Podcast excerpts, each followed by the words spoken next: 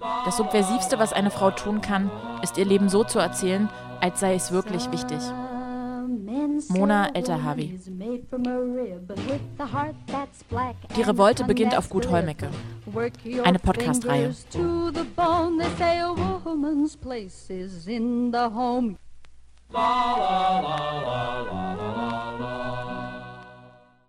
Also irgendwie beschäftigt mich das auch schon, vielleicht sogar seit ich Kind bin, dass ich immer so ähm, gedacht habe, Jungs, ne? also ich bin auch auf Bäume geklettert oder so. Vielleicht auch, weil meine Mama mich so ein bisschen dahin erzogen hat, dass sie nicht so gesagt, also ich hatte auch kurze Haare als, als Kind ähm, und meine Mama wollte auch immer ein Junge sein, vielleicht deshalb. Die hat mich schon früh so da, dahin ähm, erzogen, so Mädchen ist nicht gleich Mädchen. Du brauchst kein rosa Kleid tragen und eine Krone aufziehen und das kam irgendwann von mir selber aber aus auch.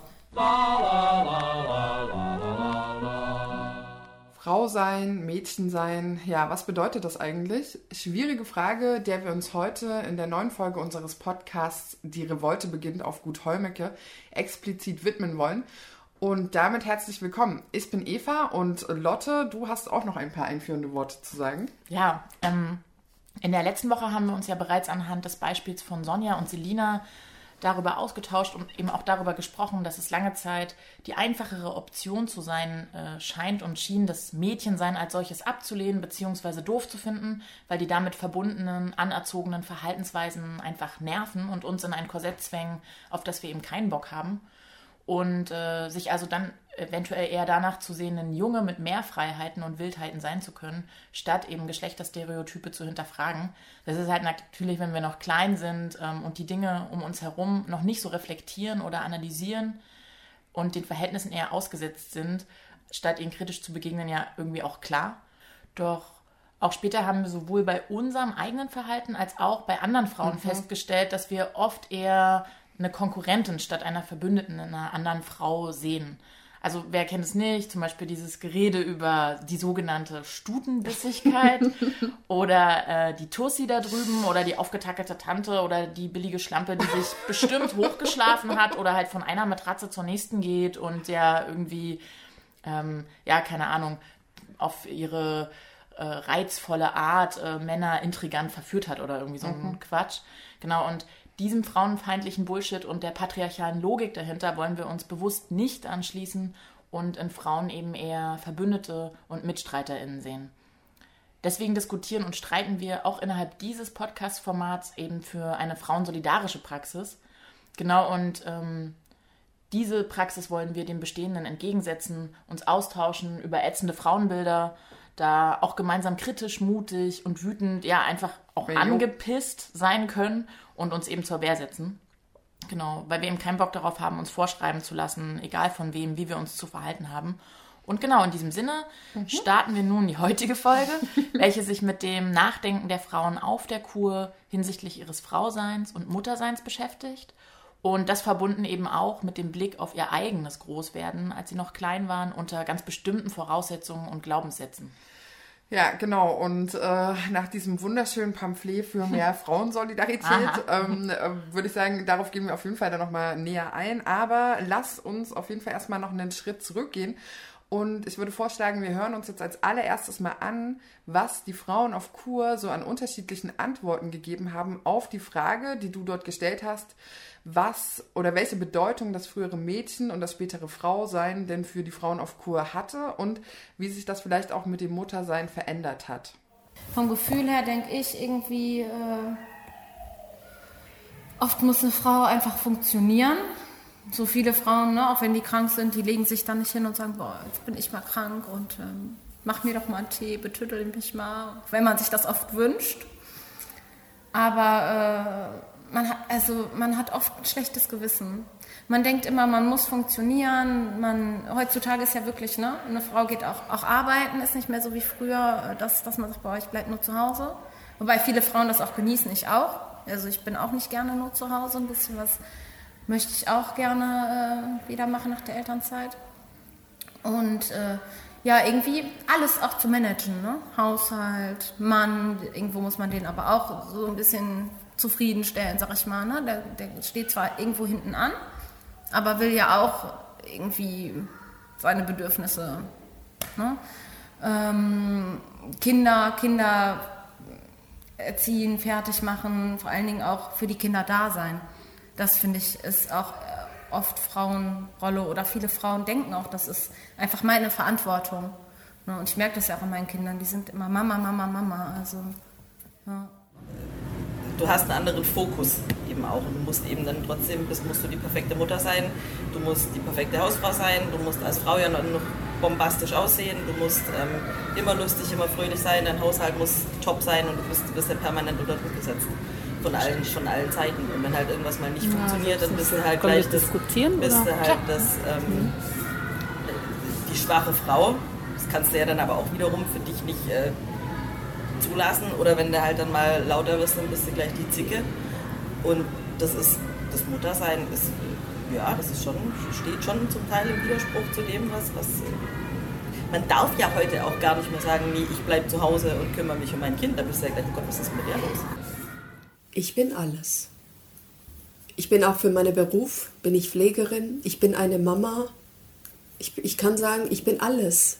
Ich wurde ja sehr viel kritisiert so als Kind, ne? so wie ich dann halt auch gelebt habe und jetzt auch so in meinem Werdegang, ne? was weiß ich, dass ich halt nicht diesen klassischen muslimischen Weg gehe, ne?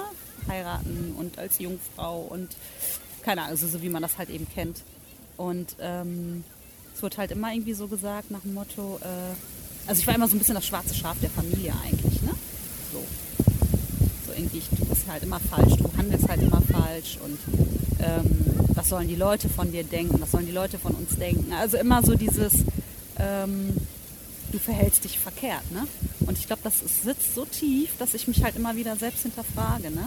So, ist das jetzt richtig, was ich mache? Und ähm, ja, ich glaube, das, das, das so, das sitzt so ganz tief, ja. Die Frau, die jetzt zum Schluss gesprochen hat, das war Esra. Das war auch eine sehr besondere Frau und eine ganz tolle Frau, die ich auf der Kur kennengelernt habe.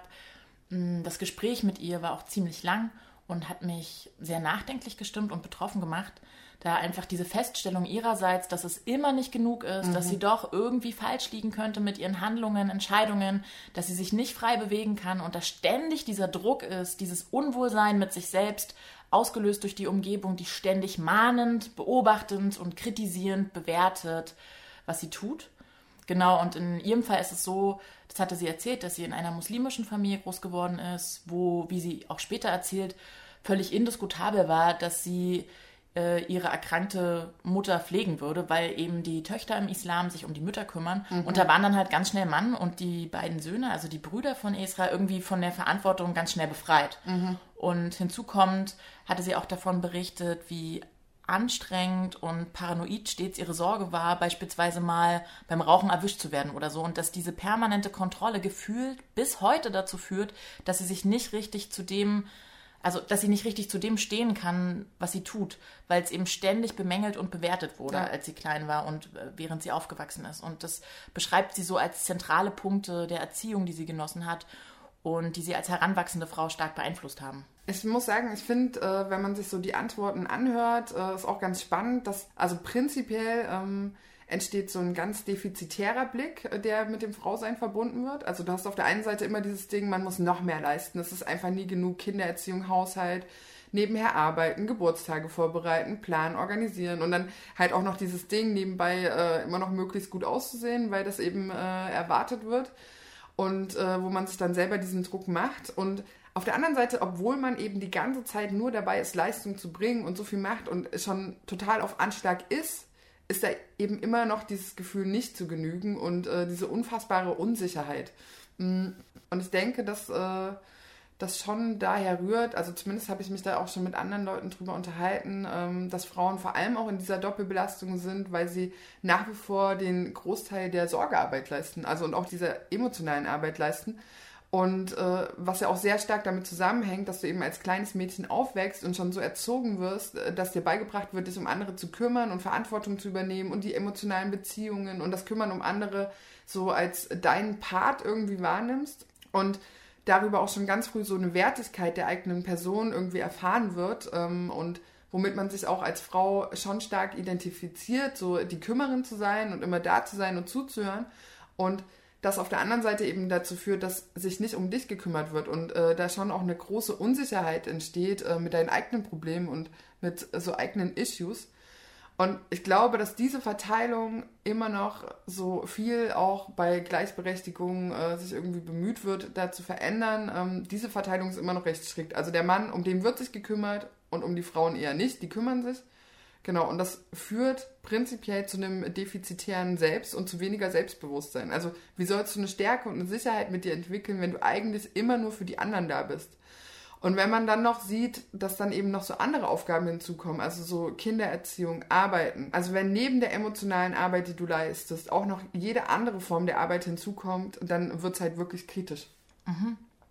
Genau zum Thema Druck gab es auch mal eine kleine Diskussion auf der Kur im Schwimmbad unter drei Frauen, die ich so als kleine Gruppe ganz spontan interviewt habe. Du darfst nicht Ja, das- sein, du darfst nicht zeigen, dass du schwach Ja, das sehe bist. ich anders. Das sehe ich ganz anders. anders? Du sagst jetzt, äh, der Druck, man muss, man muss, man muss. Ich glaube, das ist auch äh, von innen. Nö, das sehe ich überhaupt nicht. ja. Also das ist nicht von mir. Von Weil ähm, ich lasse mich gar nicht so von außen unter Druck setzen, weil ähm, Ich lasse mich auch nicht unter Druck setzen. Der Punkt ist aber, dass, der, dass äh, die Erwartungshaltung eben, eben dass es Erwartung. da Aber wie gehst du jetzt von innen damit um? Du lässt dich dann da reinpressen. Ich sag jetzt einfach mal so frei heraus, ich kenne dich jetzt nicht, hört sich jetzt nur so für mich an. Weil du lässt, ich habe so das Gefühl, dann lässt man, sie- oder ich sag mal Mann, so, ne? So allgemein. Äh, Wenn man so dieses Gefühl hat, dieser Druck erdrückt mich, dann lässt man sich ja auch erdrücken. Ne? Nee, das Weil- ist jetzt, ich, ich finde einfach, dass, dass einfach Weil im ich, äh, Allgemeinen diese, dieser Druck Es ist da, Frauen da ganz, ist. ganz klar. Aber zum Beispiel, ich gehe damit nicht so um. Man muss die perfekte Haut, man muss, man muss, man muss. Muss ich nicht. Nee, das muss ich erwarte nicht. ich von mir auch nicht. Der Punkt ist nur, dass es von außen einem so übergestülpt wird, was, wie man sein soll, Ja, ja, was du alles. Genau. Und Prinzip Und ist da es ja, ist es halt die Frage, wie gehst du im Innen damit um? Was dein Außen von dir will. Ich lasse mir das nicht so machen. Und wenn du das nicht ja perfekt machst und wenn du das da Das ist, äh, ändert ja, Ja. nichts dran. Es ist ja, ist Es ja nicht ist so, da, dass aber ich finde, es ändert was, wie du im Innen damit umgehst, ändert ganz viel für ein Person, also für mich persönlich, sage ich mal so. Ich rede jetzt für ich habe da ne? an mich, ich habe an mich hohe Ansprüche. Das Mhm. ist so, aber ich habe an mich nicht den, den Anspruch, perfekt zu sein. Nichtsdestotrotz wird es von außen vorgegeben. Mhm. Frauen haben, haben andere Vorgaben, sag ich mal, die äh, Mhm. von der Gesellschaft halt einfach so da sind. Auf, ich denke auch, Ja, habe ich ja auch gar nicht Genau, widersprochen. das ist, aber es sicherlich ja, weißt du, da. auch Egal wie ich damit umgehe, die Sachen sind ja da. Ja, also diese Frage, was kommt von außen, was kommt von innen, ähm, würde ich sagen, ist schon auch eine sehr zentrale, die ja auch alle möglichen Leute beschäftigt, ähm, auch in anderen Kontexten. Und ich finde es ganz spannend, dass sie dann auch sagt, ähm, und dann soll man noch bombastisch aussehen. Und ich würde ja sagen, äh, ein ganz zentraler Konflikt von Frauen ist ganz häufig ihr Äußeres. Und das gehört äh, so beim Beschreiben des Frauseins in der Gesellschaft ganz klar dazu. Also auch bei mir ist das immer noch ein Konflikt, mit dem ich ganz, ganz viel zu strugglen habe. Und da stellt sich ja auch ganz klar die Frage, ähm, man hat auf der einen Seite dieses Schönheitsideal und will dem irgendwie genügen, aber kommt das jetzt von außen oder kommt das von mir und inwieweit äh, kann ich mich da als irgendwie emanzipatorische Person auseinandersetzen mit dem, was ich eigentlich wirklich selber für schön halte oder für also oder nicht schön und wie gehe ich damit äh, Selbstwert um? Also genau, mache ich mir den ganzen Druck selbst so äh, so aussehen zu wollen oder kommt das von außen? Und das ist ja schon auch ein Punkt, der die Frauen auf Kur bewegt hat, oder? Ja, ganz klar. Also Aussehen, Ernährung, Körperfülle, Fitness, Zellulite und so weiter. Nur, dass da eben auch oft sehr defizitär, fast sogar schon so entschuldigend auf der Kur drüber gesprochen wurde, so nach dem Motto, ja, jetzt nach der Schwangerschaft und Stillzeit, da, da kann ich ja jetzt auch nicht mehr so mit dem Astralkörper auffahren. Ist blöd, aber naja, wir arbeiten da auch dran so. Ja, ich erinnere mich auch an ein Interview, wo so eine Frau sagte, äh, sowas wie, ähm, zu Hause ist es ja auch wichtig, schön für den Mann auszusehen und seine Bedürfnisse zu befrieden und sich zurechtzumachen und die eigene Weiblichkeit zu pflegen. Und Ja, ja, genau. Also hinsichtlich dessen, dass ja die Sorge besteht, also in dem Kontext des Interviews war es, er könnte ja fremdgehen, ähm, wenn er zu Hause einen Mangel empfindet. Ja. Und man möchte ihm ja auch auf jeden Fall keinen Anlass geben. Man möchte nicht schuld daran sein, dass der Mann fremd geht, dann, äh, weil man nicht attraktiv genug war und am Ende geht die ganze Familie in die Brüche und man hat, obwohl man doch immer alles getan hat, halt doch versagt und die Familie ist zerbrochen und es war eben nicht genug oder ja, konnte halt auch einfach nie genug sein. Aber genau darauf kommen wir auch nochmal in einer späteren Folge zu sprechen, wo es äh, um Sexualität geht. Ja, aber trotz, also es ist einfach heftig, ne? Ähm, genau, ich habe auch wirklich viel den Eindruck gehabt, dass alle so fertig und äh, satt davon sind, immer nur für andere da zu sein. Aber gleichzeitig ist das eben auch so die Funktion oder die Rolle, die sich alle zuschreiben und mit der man sich schon so früh identifiziert. Und da irgendwie rauszukommen aus dieser Rolle, ähm, ja, ich würde sagen, das ist schon so der zentrale Knackpunkt äh, und die Herausforderung, vor der man dann quasi steht. Auf jeden Fall. Und wir haben jetzt immer viel so über Doppelbelastung gesprochen, aber das trifft es eigentlich auch nicht wirklich, Mhm. dass äh, eine im Prinzip einfach Mehrfachbelastungen sind, unter denen Voll. Frauen leiden. Und das sind eben beim Thema Frau sein wirklich sehr zentrale Themen gewesen. Das haben wir auch gehört, immer so dieses Funktionieren müssen. Lohnarbeiten, Hausarbeiten, du hast es vorhin auch schon mehrmals gesagt. Und die ganze Organisation noch drumherum. Und auf der einen Seite ist die Möglichkeit, selbstbestimmt zu arbeiten, also Lohnarbeiten gehen zu können, ja auch eine frauenrechtlerische Errungenschaft gewesen, ein Fortschritt. Und ja, aber da die unbezahlten Hausarbeiten, Sorge- und Pflegearbeiten weiterhin an den Frauen hängen geblieben sind, ist es eben eine bittere Konsequenz, dass die Frauen unfassbar viel arbeiten, auch heutzutage, ihnen unendlich viel abverlangt wird und man sich eben auch aus diesem Konflikt heraus zu Recht fragt, ob man für die eigene Unabhängigkeit und ein selbstbestimmtes, autonomes Leben einfach am besten gar Ja. keine Mutter wird oder, äh, oder ja, manchmal eben auch bereut, überhaupt Mutter geworden zu sein, weil man sich das alles mal ganz anders vorgestellt hat. Und ja, jetzt beziehen wir uns vor allen Dingen eben auf diese Mutterschaft und diese unbezahlten Arbeiten, die man da macht, aber da gibt es auch natürlich noch ganz viele andere Varianten, wo unbezahlte Pflege- und Sorgearbeiten anfallen können. Aber wir ver- befassen uns ja jetzt gerade einfach zentral eben mit der Mutterschaft. Ähm, ja, aber ganz kurz nochmal zurück äh, zu diesem Freiheits- und Unabhängigkeitsaspekt würde ich auch ganz gerne nochmal zu sprechen kommen, weil ich hier das Verhältnis von Mann und Frau ganz interessant finde, ähm, weil ich das Gefühl habe, dass Autonomie immer noch so was sehr stark männlich konnotiertes ist. Und so wie man es hier eben auch hört, äh, das sagen ja ganz oft Frauen sowas wie, ja, der Mann macht ja auch so viel, auch wenn sich dann im weiteren Gespräch rausstellt, dass es eigentlich eher so Kleinigkeiten sind. Und wenn die Frau dann aber mal alleine auf eine Party geht, sofort halt so ein schlechtes Gewissen hat und äh, auch wenn sie dann im nächsten Moment einräumt, dass er das ja auch macht. Aber dass man sich selbst nicht ohne diese Verantwortung denken kann, während äh, dem Mann so dieses Abgeben der Verantwortung durchaus zugestanden wird. Und ich finde es nach wie vor bemerkenswert, dass wir immer noch an diesem Punkt sind, wo es uns schwerfällt zu sagen, ey, ich habe die gleiche Autonomie wie der Typ. Also und das merke ich auch bei mir in früheren Beziehungen oder auch in anderen Beziehungen. ähm, Das können auch Freundschaften sein, dass mir das ganz, ganz schnell so geht, dass ich dann schwierig abgeben kann oder ein schlechtes Gewissen bekomme. Und dass es mir einfach schwerfällt, mir da die gleichen Rechte und Freiheiten äh, irgendwie guten Gewissens einzuräumen. Ja, ich würde sagen, also genau, das muss irgendwie besser funktionieren, dass man sich da auch wirklich aktiv und gegenseitig ermutigt, dass man sich seine Freiheit durchaus nehmen Ja. kann. Ja, absolut.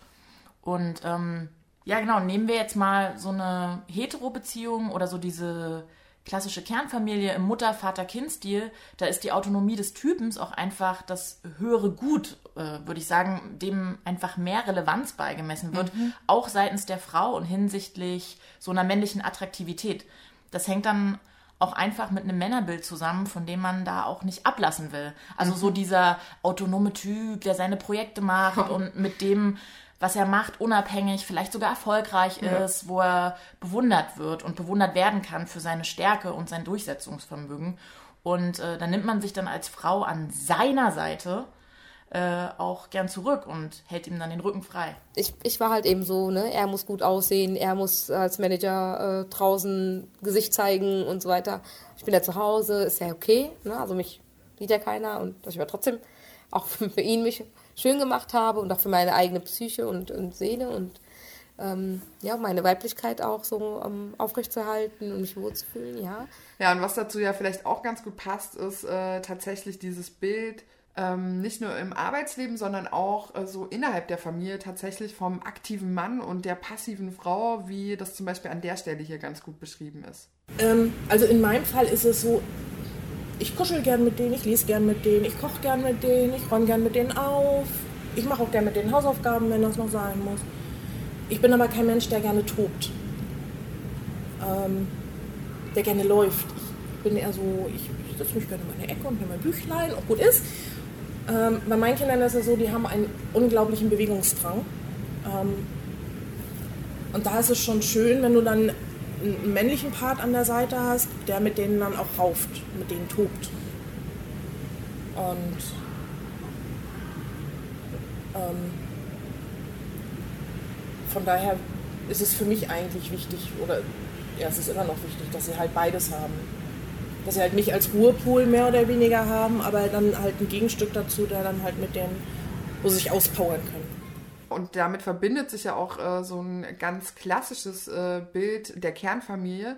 Und ge also genau, wenn ich das höre, dann kommt bei mir sofort so ein Bild in den Kopf von einer Familie, wo die Frau sich um alle bemüht und macht und tut und kocht. Und äh, der Mann spielt dann eben, wenn er nicht gerade mit seinen Kumpels eine Fahrradtour macht oder so draußen mit den Kindern und mit dem Hund und ist so der Abenteuerlustige und der Entdecker. Ja, oder er baut irgendwas im Garten irgendwie. Ja, Macht genau, irgendwas ja. ganz, repariert was, baut was Neues. Carport.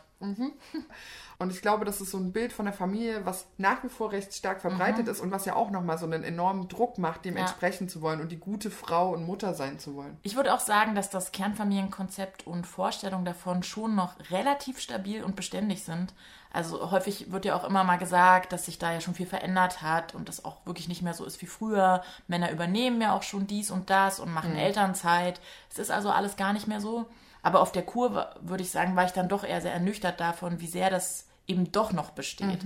Also auf der, wie sie sich ja auch nennt, Mutter-Vater-Kind-Kur sind dann eben doch 98 Prozent Mütter und keine Väter real vor Ort. Und das ist halt gesellschaftliche Realität. Also klar, viele der Frauen sind auch schon mehrfach geschieden oder eben alleinerziehend. Das ist auf jeden Fall ein Unterschied zu früher. Ändert ja aber doch noch nicht viel daran, dass Beziehungen, in dem Fall beziehe ich mich auf so Hetero-Beziehungen, doch meist nach Schema F ablaufen und die Rollenverteilungen recht klar sind. Wir uns also schon viel weiterhin in diesen stereotypen Geschlechterrollen bewegen. Das hat man zum Beispiel auch stark in den Gruppentherapien und dem, was da so angesprochen und verhandelt wurde, ganz doll bemerkt. Naja, und dann aber auch wieder spannend zu sehen, dass es eben auch Frauen äh, gab, die gesagt haben, dass es so gar keinen Unterschied zwischen Frauen und Männern gibt. Also, oder beziehungsweise, dass das ja alles äh, gar nicht mehr so besteht. Meine Yoga-Lehrerin meinte, also meine, mein Guru quasi, heißt das ja, meine Yoga-Lehrerin, ähm, also die mich lehrt, die hatte auch letztens gemeint, ja, dann endlich mal wieder Frau sein. Ich so, nee, Mensch. Ich sehe mich nicht als Frau, so ein eigenständiges Ding, und Mann ein eigenständiges, sondern für mich gibt es da keinen Unterschied, ob Männlein oder Weiblein. Das sind Menschen. Und Menschen haben Bedürfnisse. Darauf kommt es auch an, dass man die befriedigt. In dem Gespräch war zum Beispiel auch ganz spannend, dass sie im weiteren Verlauf des Interviews dann sagte, dass sie aber, wenn sie dann einen Job sucht, doch wieder nur die Frau mit den sieben Kindern ist, wo ganz klar ist, dass sie eine weniger gut verwertbare Arbeitskraft ist, da sie eben recht häufig Ausfälle haben könnte, weil sie dort, äh, weil sie oder eines ihrer Kinder krank werden könnte. Und da ist es dann eben doch wieder relevant, welche Rolle dir zugeschrieben wird, welche Rolle du real in dieser Gesellschaft unter diesen Verhältnissen einnimmst, völlig unabhängig davon, wie du selbst das siehst oder sehen willst. Ja, und ich würde sagen, die Frage, die sich dann eben stellt, ist tatsächlich, was so daraus folgt. Ne? Also wie geht man mit dieser Rolle als Frau um? Weil das trägt ja schon eine Ambivalenz in sich. Also auf der einen Seite willst du nicht ähm, diese zugeschriebene Rolle und diese Funktion unbedingt äh, innehaben, sondern willst als Mensch begriffen werden und auch als Mensch agieren. Auf der anderen Seite, wenn du irgendwie gegen dieses Geschlechterverhältnis und auch gegen die Diskriminierung und Unterdrückung kämpfen willst, kannst du das natürlich nur aus deiner Rolle als Frau Ja. heraus und musst dich auch damit identifizieren und aus dieser Identität heraus handeln. Genau, also ist schon so die Frage, verteidigen wir uns als Frauen, weil wir eben auch als Frauen angegriffen werden. Also das heißt, wir schließen uns auch als Frauen zusammen, verbünden uns und streiten trotz so vieler Differenzen miteinander und für bessere Bedingungen. Und das ist ja auch eine Frage, die du den Frauen gestellt hast, ähm, ob sie Verbündete haben oder ob sie sich als Feministinnen bezeichnen würden und ob sie diesbezüglich für etwas streiten. Ich möchte gar keine Verbündeten, weil, weil ich einfach ähm, mh, genug damit zu tun habe, meine äh, diese ganze Widrigkeiten entweder auszuhalten oder von der Familie fernzuhalten. Und wenn ich jetzt dann noch ähm, Verbündete hätte, ähm, Genossinnen. oder von mir aus auch das, das wäre mir zu viel. Ich würde mich da voll, also ich bin dann immer die, die hinten in der Ecke steht und einfach nur zuhört. Weil ich einfach äh, gar keine Lust, das hat nichts mit Desinteresse zu tun, Voll. sondern ich muss da die sagen hier zwar immer, wir müssen Prioritäten setzen, aber da geht es einfach darum, äh, nö, damit muss ich mich jetzt nicht behängen, es gibt Wichtigeres. Na, weil es geht jetzt hier gerade nicht um Leben und Tod oder sowas. Und wenn jemand zu mir sagt, ihr braucht Hilfe, dann helfe ich. Aber ich, ich glaube, da steht im Vordergrund dann immer noch das, mh, ob sich das richtig anfühlt, auch meiner Familie gegenüber. Mhm. Deswegen sage ich immer, ich will gar keine Verbündeten. Also keine, ich brauche, ich weiß nicht, Freunde ist jetzt falsch ausgesagt. Ich, nee, ich bin kein Mensch, der da dann so eine beste Busenfreundin oder sonst irgendwas hat und ich bin auch keine, die eine Missgabelrevolution im Ort anzettelt oder sowas. nee, nichts, vom- weißt du, was ich meine?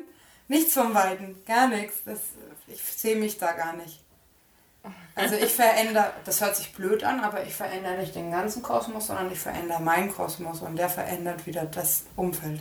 Also es gab schon vereinzelt, wenn auch wenige Frauen, die sich als Feministin bezeichnen würden. Viele haben in dem Zusammenhang auch darauf geantwortet, was so Dinge wären, wofür sie streiten würden. Das war dann ganz oft so ein Streit ähm, gegen ungleiche Bezahlung. Aber im Allgemeinen habe ich da schon eher Fragezeichen und Ratlosigkeit in den Gesichtern gesehen bei der Frage nach Verbündeten und nach so einem Feminismus-Label auch. Feminist würde ich mich nicht bezeichnen. Ich würde mich als gar nichts bezeichnen. Ich will nach meinen Regeln. Ich mache alles selber. Also eher kaum bis keine Vorstellung von einem kollektiven Streit miteinander. Und da wäre eben die spannende Frage, warum ist das so? Ja, ich würde sagen, also ich glaube, es gibt da ganz unterschiedliche und äh, wie immer keine einfachen Antworten drauf. Ja. Ähm, also äh, äh, meine Erfahrung ist tatsächlich ähm, ganz häufig, dass es, äh, eine Angst da grundlegend ist davor, was es dann für das eigene Frauenbild auch bedeutet. Also weil in bestimmten Kreisen bedeutet Feministin sein halt immer noch so eine sehr männlich gelesene Emanze oder also ich meine, dieser Begriff von Kampflesbe, der wird ja auch ganz, ganz oft in dem Zusammenhang. äh, Männerhassende Kampfläche. ja, genau. Ähm, naja, und ich kann mir schon vorstellen, dass da auch äh, einfach eine Angst mitspielt, dann irgendwie als unattraktiv zu gelten, wenn man so rüberkommt. Ja, äh, auf jeden Fall. Und ich würde auch sagen, dass es eben, oder hinzukommt auch noch sagen, dass es nach wie vor so eine akademische Angelegenheit ist. Also so Feminismus, Ja. feministische Theorie und damit verbunden sind dann eben viele zugrunde liegende Theorien und Annahmen. Es gibt ja auch einfach verschiedene Feminismen und oft ist dann einfach nicht klar, was da eigentlich gemeint Ja. ist. Ist das jetzt dieses Gender-Ding, worüber viele sich ja auch eher lustig machen, was so vollkommen überzeichnet wird? Oder ist es diese äh, Alice Schwarzer, die Männer hasst und ja, so weiter? Da besteht also eher eine Unklarheit, würde ich sagen. Vielleicht sogar auch so ein bisschen so ein Zurückschrecken aus Angst, nicht mitmischen Ja. zu können, weil man die Begrifflichkeiten nicht kennt oder so. Mm, Das ist auch, ja, also ich würde auch sagen, dass es ja so ein bisschen eben auch so was Elitäres hat oder haben kann, um, vielleicht. Und äh, ja, genau, weil viele haben mich in dem Zusammenhang dann eben auch gefragt, ja, was meinst du denn jetzt damit Feminismus? Was, was soll das jetzt genau sein? Ja, also äh, würde ich auch sagen. Also äh, Feministin zu sein ist in akademischen Kreisen auf jeden Fall noch eher positiv konnotiert. Und äh, in weniger akademischen Kreisen wird dann schon auch so ein Bild gezeichnet, was würde ich sagen, äh, sehr stark von Männern wiederum geprägt Ja. ist. Also gerade dieses Alice Schwarzer Ding ist mir da so sehr viel begegnet. Ähm, also dass ich auch früher oft das Gefühl hatte in den Kreisen, wo ich mich damals so bewegt habe, dass ähm, Frauen das dann so aufgenommen und adaptiert haben, was Typen da gesagt haben. Und äh, genau, wie ich schon meinte, so vielleicht auch, um diesem Bild, was Männer von Frauen haben wollen, zu entsprechen. So die schöne, angenehme Person, die nicht aufbegehrt und unangenehm laut ist und die nicht sinnlos den gemütlichen Abend so mit Zickereien äh, also stört oder so. Ja, ja das ähm, hat ja auch was Bedrohliches. Also ich denke, die Frauen sollen noch stärker werden. Die sind noch sehr weit unten. Aber wenn es sein muss, wenn eine Frau, glaube ich, sich zu etwas entschließt oder etwas haben will oder machen will, ich glaube, dann ist sie nicht mehr aufzuhalten. Ja, okay, aber dann äh, muss ich jetzt schon auch mal abschließend noch fragen, wie ist denn dein eigenes Frauenbild? Ja, also ich weiß gar nicht so genau, ob ich überhaupt eins habe. Also klar bin ich genauso empfänglich für Bilder, die an mich herangetragen wurden und werden, und Erwartungen und Druck und so weiter.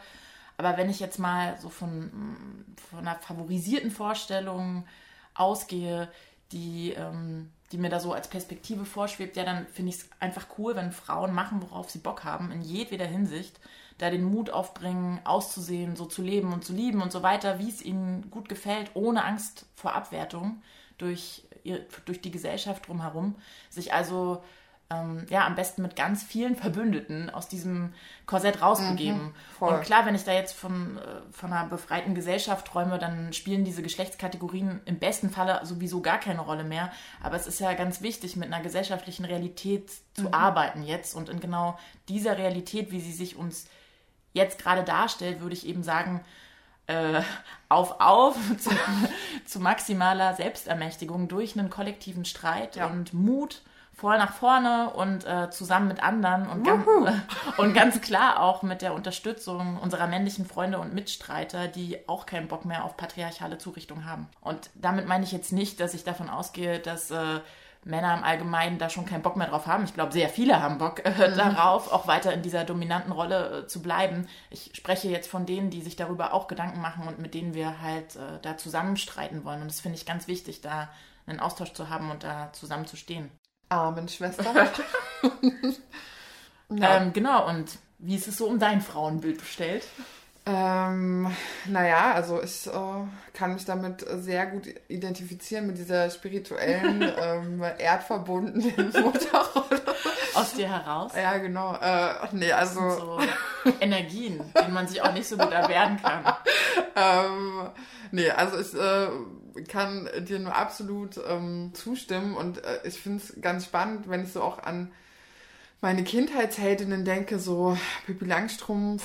Ähm, die Rote Zora. Ja, genau, die Rote Zora, ja, voll. Ähm, dann, also da liegt ja so eine unglaubliche Stärke immer in diesen ganzen äh, Figuren drin und ich habe das schon auch immer hart abgefeiert, äh, dass man Mhm. irgendwie Ja, gerade als Frau, weil man in diese Rolle gedrückt wird irgendwie oder das schnell mitbekommt, dass man eigentlich so als schwach gilt, wenn man das halt nicht ist, dass man, Mhm. äh, das hat sowas sehr selbstermächtigendes und sehr empowerndes und es kann also ja auch so unglaublich viel Spaß machen, aber ist halt so der Zwiespalt, ne, ähm, dass man irgendwie, also ich frage mich immer, ist es so geil, dann als Frau irgendwie aufzubegehren, weil man äh, quasi eigentlich diese zugeschriebene Rolle hat. Aber ich glaube es fast nicht. Ich glaube, es macht halt immer Spaß, aktiv zu sein. Und es macht immer Spaß, äh, irgendwie seine eigene Handlungsmacht ähm, zu haben. Und es wird auch in einem Geschlechterverhältnis so sein, wo äh, es eben diese Rollenzuschreibungen nicht mehr gibt, weil es einfach geil ist, äh, wenn du autonom sein darfst und aktiv sein darfst. Und ich würde sagen, wenn man das so für sich erkannt hat und es genießen kann, dann ist es cool, aber es muss auf jeden Fall darum gehen, das für alle zu ermöglichen. Ja, das sind äh, sehr schöne Schlussworte, denen ähm, ich mich auch nochmal anschließen möchte. Und ja, ich würde mich an dieser Stelle auch sehr gerne bei all den Frauen bedanken, dass sie die Interviews mit mir geführt haben, dass sie so offen waren, mir von sich zu erzählen, von ihren Erlebnissen und von, von ihren Gedanken und Erfahrungen. Und würde an der Stelle auch gerne mal sagen, dass es mich oft betroffen gemacht hat, äh, zu sehen, mit was für einem Druck und ähm, ja, Perfektionismus sie teilweise sich selbst begegnen und dass ich mir wünschen würde, dass sie sich selbst mal durch meine Augen hätten sehen können, Mhm. weil ich einfach so viele unfassbar starke, tolle Frauen gesehen habe, die mit unheimlich viel Scheiß zu kämpfen haben und ständig jonglieren müssen und da ja teilweise so viel ihrer selbst bedeckt wird durch diesen ganzen Hassel und den Druck und den Stress und ich ihnen ja einfach nochmal gerne an der Stelle meine ja, meine große Wertschätzung ähm, aussprechen möchte. Ich fände es jetzt auch äh, wirklich sehr schön, wenn wir hier alle zusammensitzen würden mit so einem Säckchen und äh, einfach mal alle gemeinsam anstoßen könnten auf uns und äh, ja, darauf, dass wir weiter streiten. Na, und äh, wo wir gerade bei Sekt sind, ähm, kommt direkt der Übergang zur nächsten Folge, der Teaser. Es geht nämlich um Arbeiten. Ja, genau, es geht um einen Arbeitsbegriff. Das war so eine Frage, die wir auch viel verhandelt haben. Was bedeutet eigentlich Arbeit? Wie ist so das Verhältnis zwischen Care-Arbeit, also wie man das wahrnimmt und einschätzt, und äh, so Lohnarbeit und was macht es auch ähm, mit äh, der eigenen Psyche und mit dem eigenen Wohlbefinden und damit, wie man sich irgendwie in der Gesellschaft positioniert. Genau, das heißt, ihr könnt äh, gespannt bleiben. Wir sind damit am Ende. Ja, ein Hinweis noch, wir haben es noch nicht geschafft, uns um die Technik zu kümmern, aber bis nächste Woche steht das auf jeden Fall. Dann äh, wird es alles viel, viel besser. genau, und ansonsten würde ich sagen, äh, wir verabschieden uns an dieser Stelle. Ähm, bleibt gespannt.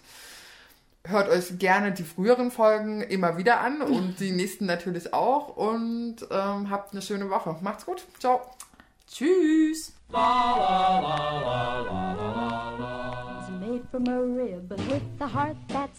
Die Revolte beginnt auf Gut Holmecke. Eine Podcast-Reihe.